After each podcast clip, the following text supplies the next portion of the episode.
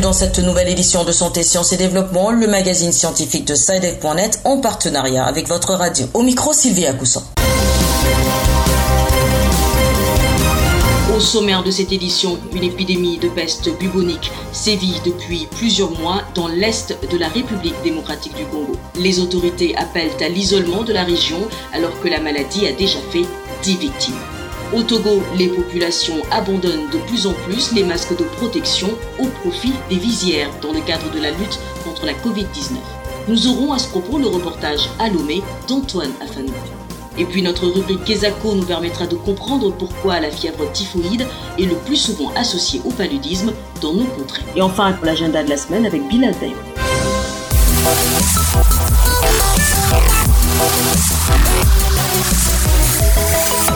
10 morts et 44 guéris, c'est l'actuel bilan de la peste bubonique qui sévit dans l'Iturie, une province de l'Est de la République démocratique du Congo. Au moment où les autorités soulignent la nécessité d'isoler les secteurs touchés pour éviter la propagation de la maladie, l'on craint aussi que cette peste bubonique ne migre rapidement vers deux formes plus dangereuses, à savoir la peste pulmonaire et la peste septicémique. Le récit de notre correspondant à Kinshasa, Patrick Abega. Après quelques années d'accalmie, la peste est réapparue à Djougou il y a trois mois.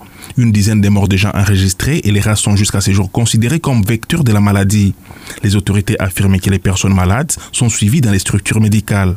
L'intervention des scientifiques s'impose pour isoler les secteurs les plus touchés et distinguer les trois catégories de la peste qui connaît le territoire de Djougou, selon le ministre provincial de la Santé Patrick Aramoura. Il y a peste bibonique, il y a la peste pulmonaire, euh, il y a maintenant une, une forme schizoïante septicémique maintenant. C'est la forme septicémique qui pille. Donc là, si vous donnez les médicaments, ça, ça n'épargne pas. Il y a la forme pulmonaire aussi où les gens n'arrivent pas à guérir, donc la, la, la plus grande partie des personnes meurent. Mais la forme bubonique, là, on arrive à sauver les gens le plus tôt possible. Donc pour les scientifiques, il faudra qu'on vienne voir comment ça a un peu vers la, la, euh, les déformes. En attendant tout aboutissement de la riposte contre cette maladie, le corps médical appelle à observer certaines mesures, comme l'explique l'épidémiologiste et docteur Chris Cassita. Il est conseillé d'utiliser les insectifuges sur la peau et les vêtements, ne pas les laisser, ne pas laisser plutôt les chiens ou les chats errer librement et leur mettre un insectifuge sur la peau, ne pas camper près des nids de rongeurs ou de terriers et puis euh, éviter le contact avec les animaux malades ou les animaux qui sont morts. C'est de cette façon-là qu'on peut éviter euh, cette propagation de cette maladie.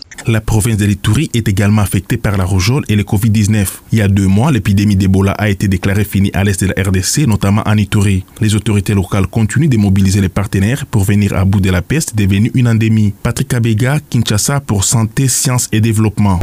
Au chapitre de la lutte contre la Covid-19, le Togo, qui totalise plus d'un millier de cas confirmés pour une trentaine de morts, est maintenant confronté à un phénomène nouveau, celui de la vulgarisation du port des visières. Elles viennent en effet bousculer le port du masque sans forcément offrir une meilleure protection ni réduire les risques de contamination. Reportage à Lomé d'Antoine Afanou. Porter la visière à la place du masque de protection jugé plus encombrant est une tentation à laquelle plusieurs Togolais ont succombé. Et pour ceux qui résistent, le principal frein reste les moyens financiers. Je n'ai jamais porté ça par manque d'argent en fait. Et comme j'utilise déjà le cash nécessaire, si on m'achète, on me fait un cadeau, je vais l'utiliser quand même. Devant ce qui s'apparente plus à un effet de mode, Sani Amidou, chef division assainissement au ministère de la Santé, met en garde contre l'illusion d'une zone sécurisée derrière la visière. En aucun cas, les visières ne remplacent les masques. Les deux, c'est bien, mais l'idéal, c'est porter le masque qui limite la propagation de la maladie dans la communauté. Parce que la visière ne nous protège pas. Nous libérons des portions dans nos paroles, nous respirons des portions des autres si on n'a pas le masque. Même si la visière semble offrir une plus grande commodité, tous ne sont pas inconscients du risque encouru avec cet accessoire. Je trouve ça inefficace. Je préfère alors les masques qu'on nous a toujours conseillé. Le problème, c'est au niveau de nos salives. Quand tu portes le cache-nez, tu ne fais pas dégager la salive. Avec les cache-nez, on évite de respirer au moins les microbes là. Alors qu'avec les visières, l'air ça passe n'importe où. Les spécialistes de santé insistent donc, les visières devraient être réservées au personnel soignant. Nous retrouvons Sani Amidou. En dehors du masque que le personnel de santé porte, ils ajoutent la visière pour éviter les éclaboussures. Parce que quand ils vont en contact du malade, au cours des soins, ils sont exposés. Et donc c'est pourquoi dans les salles de soins, nous recommandons les visières plus les masques. Antoine Afanou, Lomé, Santé, Sciences et Développement. Nous restons au Togo où pour la première fois depuis le début de la pandémie, le pays a enregistré 7 décès en l'espace d'une seule semaine. Un chiffre qui a de quoi inquiéter les autorités sanitaires et les populations compte tenu de l'évolution de la maladie dans ce pays. Le docteur Esotoma Beweli, directeur général de l'action sanitaire au ministère de la Santé du Togo, explique cette forte progression du nombre de décès par le recours tardif des patients au service de prise en charge. Il est au micro d'Antoine Afanou. Docteur Beweli, comment s'explique ce nombre important de décès liés au coronavirus enregistrés en l'espace d'une semaine? Apparemment, les gens tentent des traitements à la maison et quand ça ne va pas, en ce moment, ils appellent. Et quand ils arrivent, parfois, au niveau des formations sanitaires, le réflexe de penser au SARS-CoV-2 pour faire le test et s'assurer qu'il y a aussi quelquefois ce retard.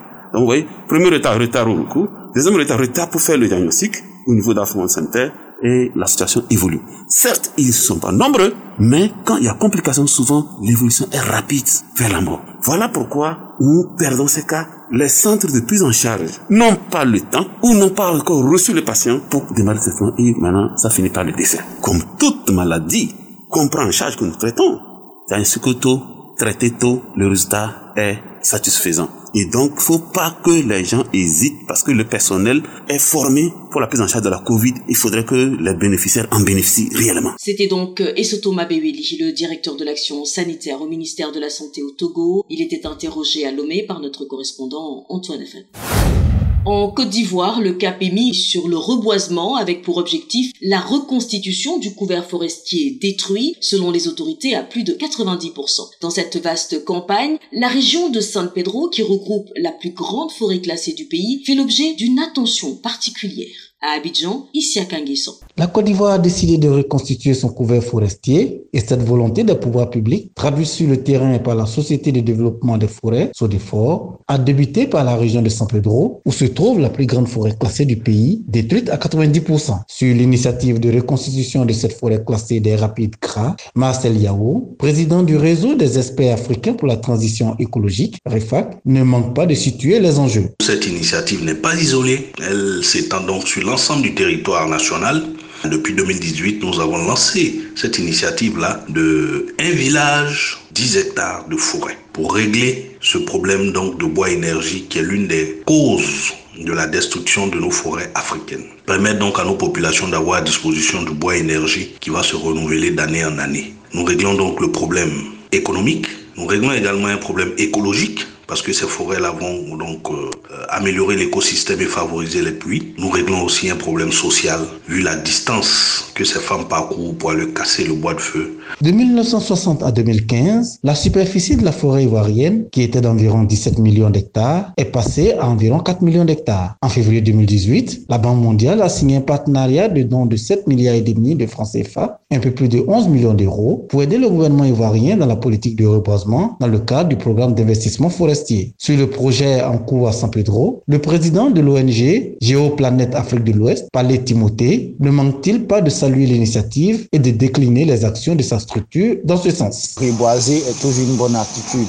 surtout lorsqu'on fait 90% de son, de son couvert forestier. Donc il est important de mettre le reboisement de cette forêt au cœur des initiatives de l'État. Il ne faudrait pas que nous retombons dans le business écologique. Ce que nous appelons business écologique, c'est de profiter d'un événement qui est réel et derrière se fait de l'argent, fait beaucoup de publicité, alors qu'au fond, le projet n'est pas en elle-même traité. Ici à Kanguessan, Abidjan, santé, sciences et développement.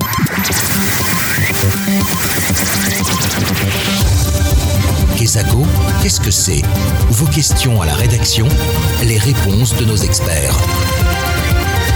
La question de cette semaine nous vient d'un auditeur de Bamako, la capitale du Mali. Nous l'écoutons. Je suis Emmanuel Ta étudiant en deuxième année de droit. J'aimerais savoir pourquoi au Mali, la fièvre typhoïde est beaucoup accompagnée du paludisme. Dans ce genre de cas, quel est le meilleur traitement? Merci. Nous mettons donc cap sur Bamako où nous retrouvons notre correspondant Mardoché Boli. Bonjour Mardoché. Bonjour Sylvie, bonjour à tous. Alors il semblerait que le paludisme et la fièvre typhoïde ne vont pas l'un sans l'autre. Oui Sylvie, c'est le constat fait au Mali où chez plusieurs patients atteints du paludisme, les cliniciens confirment très souvent la présence de la fièvre typhoïde. Pour mieux comprendre ce fait, nous avons rencontré le parasitologue biologiste moléculaire Ousmane Koïta, responsable du laboratoire de biologie moléculaire appliquée. Pour la fièvre typhoïde et, le paludisme, il faudra dire que c'est la fièvre typhoïde est une maladie bactérienne qui est causée par euh, des bactéries euh, du genre Salmonella, Salmonella typhi et paratyphi. Et tandis que euh, le paludisme est une maladie parasitaire qui est due au genre Plasmodium et qui est transmise par un vecteur. Et donc, les deux maladies se retrouvent au niveau du tableau clinique et le tableau semble être le même pour les deux maladies. Fièvre, température élevée, vomissement, diarrhée, fatigue, perte d'appétit. Donc c'est ce tableau qui fait souvent la confusion entre les deux maladies. Et souvent, euh, dans les zones où le diagnostic n'est pas disponible, le médecin fait un traitement à base d'antibiotiques pour la fièvre typhoïde et pour le paludisme, un traitement antipaludique. Mais devant un diagnostic bien précis qui s'est fait par l'isolement bactéries dans les selles et dans le sang pour mettre en évidence Salmonella permet de préciser le diagnostic et de proposer un traitement. Et le traitement, c'est les antibiotiques du type euh, céphalosporine de troisième génération ou bien de la diaphénicol ou souvent des dérivés euh, des cotrimoxazole. Et donc, euh, avec ce traitement, la fièvre doit diminuer et la bactérie qui est, qui est responsable doit, doit être éliminée. Ici, c'est le paludisme, c'est des traitements à base de quinine ou bien à base d'artémisinine qui permet d'éliminer le parasite. Et donc, pour répondre à, précisément à la question, le tableau clinique est le même, mais le traitement doit être différent. Et devant l'absence de diagnostic précis, les médecins prescrivent des antibiotiques à la fois et plus euh, des antipaludiques. Et voilà un peu euh, brièvement la réponse à la question. Merci. Voilà Sylvie, c'était donc les explications du parasitologue et biologiste moléculaire, professeur Ousmane Koïta de l'Université des sciences, des techniques et des technologies de Bamako.